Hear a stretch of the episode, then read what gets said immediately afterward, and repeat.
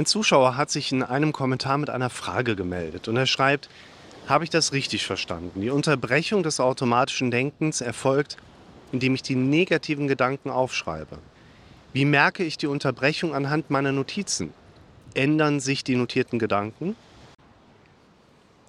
Diese Fragestellung würde ich zunächst einmal in der Richtung beantworten wollen, dass ich glaube, da gibt es kein richtig und falsch. Zumindest kein objektivierbares richtig und falsch. Was ich ganz häufig erlebe, ist, dass Menschen für sich mitbekommen, dass Dinge für sie funktionieren und andere vielleicht nicht. Wenn ich auf die Methodiken gehe, die ich in der Praxis und Beratung anwende, dann kann ich euch aus der Erfahrung tatsächlich Mut machen und sagen, die allermeisten Modelle, mit denen ich arbeite, funktionieren recht schnell, sehr gut für die allermeisten Menschen. Und wenn jemand merkt, versucht sich mit diesen Strategien an seine Situation heranzutasten und kommt aber nicht weiter, dann liegt das oft daran, dass jemand vielleicht zu kurz versucht hat, die Modelle einzusetzen oder vielleicht sogar wirklich die Modelle falsch für sich einsetzt. Sehr oft haben wir auch einfach große Herausforderungen, Schwierigkeiten, überhaupt anzufangen und ins Machen zu kommen. Und wenn man diese drei Faktoren einmal durchfiltert, dann bleibt tatsächlich gelegentlich schon auch einfach mal übrig, dass man sagt, du, da gehen wir einen anderen Weg als der, den wir bisher eingeschlagen haben. Ist ja dann auch okay. Und was ich ganz spannend finde, ist, dass wir hier, ich sag mal, schon in richtig und falsch unterteilen können, aber immer aus Sicht des Betroffenen. Also nicht aus Sicht von mir, dass ich jetzt sagen kann, du mach das, das wird auf jeden Fall das Beste sein, was du machen kannst. Ich kann dir aber sagen, wenn du so weitermachst wie bisher, wird es keinen Unterschied geben. Also lass mal versuchen, ins Machen zu kommen. Wäre natürlich ein wichtiger Punkt. Wir einen Zustand erarbeiten wollen, wo eben der Betroffene für sich Erfahrungswerte sammelt und für sich einfach merkt und spürt, Dinge verändern sich zum Guten, Dinge verändern sich auch unter seiner konstruktiven Zuarbeit.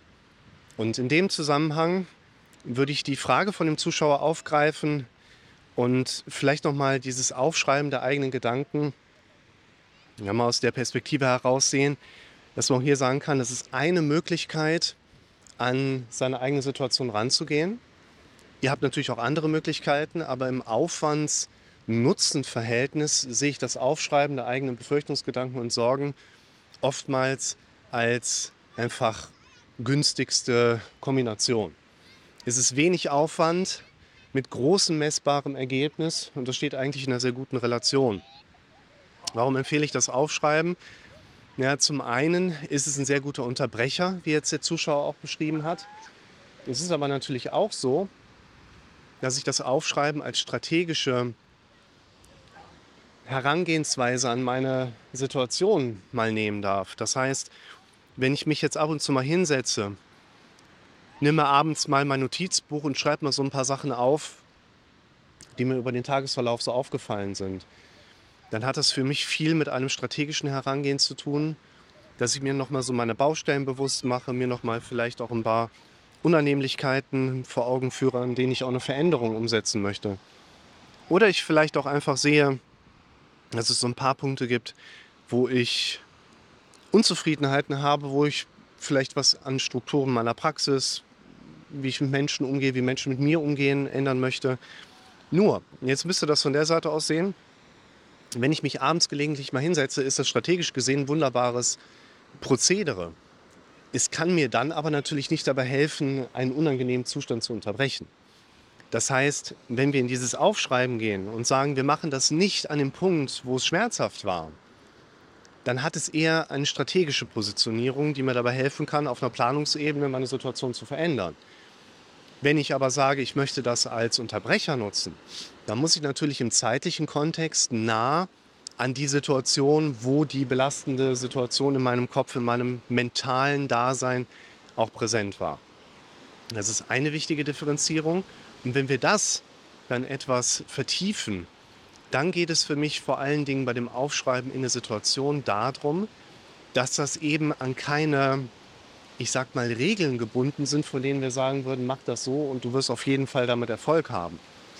Die Wahrscheinlichkeit ist sehr hoch, aber wir haben keine Garantien mit dabei. was ich dann auch gelegentlich mal gern dazu äußere, ist, das Aufschreiben unserer Befürchtungen, das ist halt kein Sammelalbum.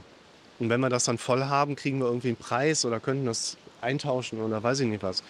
Das Aufschreiben deiner Befürchtungen ist vielleicht eher wie eine Windel beim Kind, mit der wir was Unangenehmes auffangen und uns in diesem Prozess etwas entledigen können, was uns die ganze Kiste angenehmer und bequemer macht, zumindest übergangsweise, bis das Kind dann irgendwann am Pott sitzt. Und deine benutzten Windeln von deinem Kind, die klebst du ja auch nicht an die Wand, um sie dir später nochmal anzuschauen. Also, was ich damit sagen möchte, ist, ihr braucht keine Kunstwerke anzufangen zu erstellen. Es geht nicht darum, dass ihr eure Befürchtungen in einer Art und Weise aufschreibt, wie ihr sie später vielleicht nochmal durchgehen könnt oder irgendjemand sie zugänglich gemacht bekommt, um sie zu lesen oder ihr später nochmal großartig damit arbeiten würdet. Anfangen ist das Schwierigste, weil der Kopf uns immer Widerstände gibt. Aber einfach anzufangen und ins Machen zu kommen, ist das Wichtigste, worauf wir hinarbeiten können, um dann entsprechend auch mit den Dingen am Ball zu bleiben. Und das Aufschreiben der Befürchtungen, nehmt das nochmal aus dem Kontext heraus, dient immer wieder einem Punkt. Die meisten unserer Probleme, die wir auf Prozesse der mentalen Ebene mit zurückführen können, also Gefühle, die jemanden stören, die vor allen Dingen damit zu tun haben, dass wir auf der mentalen Ebene sowas wie Befürchtungen, Sorgen, Unannehmlichkeiten, Worst-Case, Negativszenarien, papapap, erleben, auch Fokus auf körperliche Symptome. All diese Faktoren sind in der Regel zeitlich orientierbar auf den Zustand der Automatismen. Das heißt, die kommen einfach so, sind da, ohne dass wir wirklich was dazu gemacht haben, weil wir sie uns antrainiert haben, weil unser Kopf von Natur aus so funktioniert. Und wir können sagen auch Trance. Aber ein Begriff, den ich heute noch mal so pointieren möchte, ist das Thema der Fusion. In der Hirnforschung spricht man von der Fusion als Verschmelzen, Verschmolzenheit unserer Gedanken mit unserem Identitätserleben.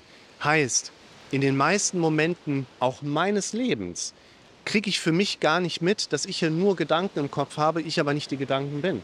In den meisten Momenten meines Lebens habe ich gar nicht im Kopf, dass ich die Wahl habe, gerade anders zu denken oder meine Gedanken anders zu strukturieren.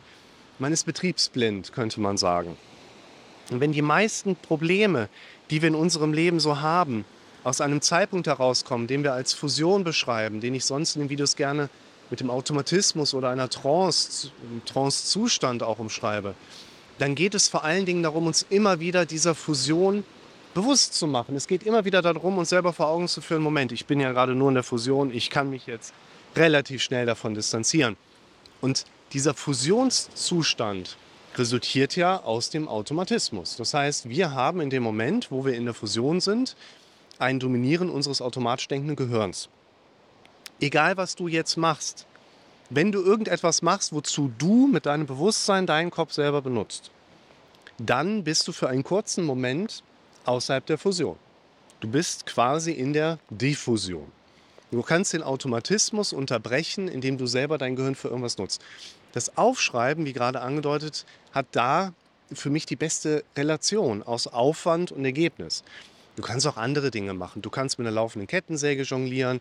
Du kannst dir das Handy von deinem Partner, deiner Partnerin an einen Billardstick oben dran knoten und damit balancieren. Nimm nicht dein eigenes. Wenn das runterfällt, ist ja kaputt. Wäre blöd. Du kannst irgendwas machen. Hauptsache, du benutzt dein Gehirn.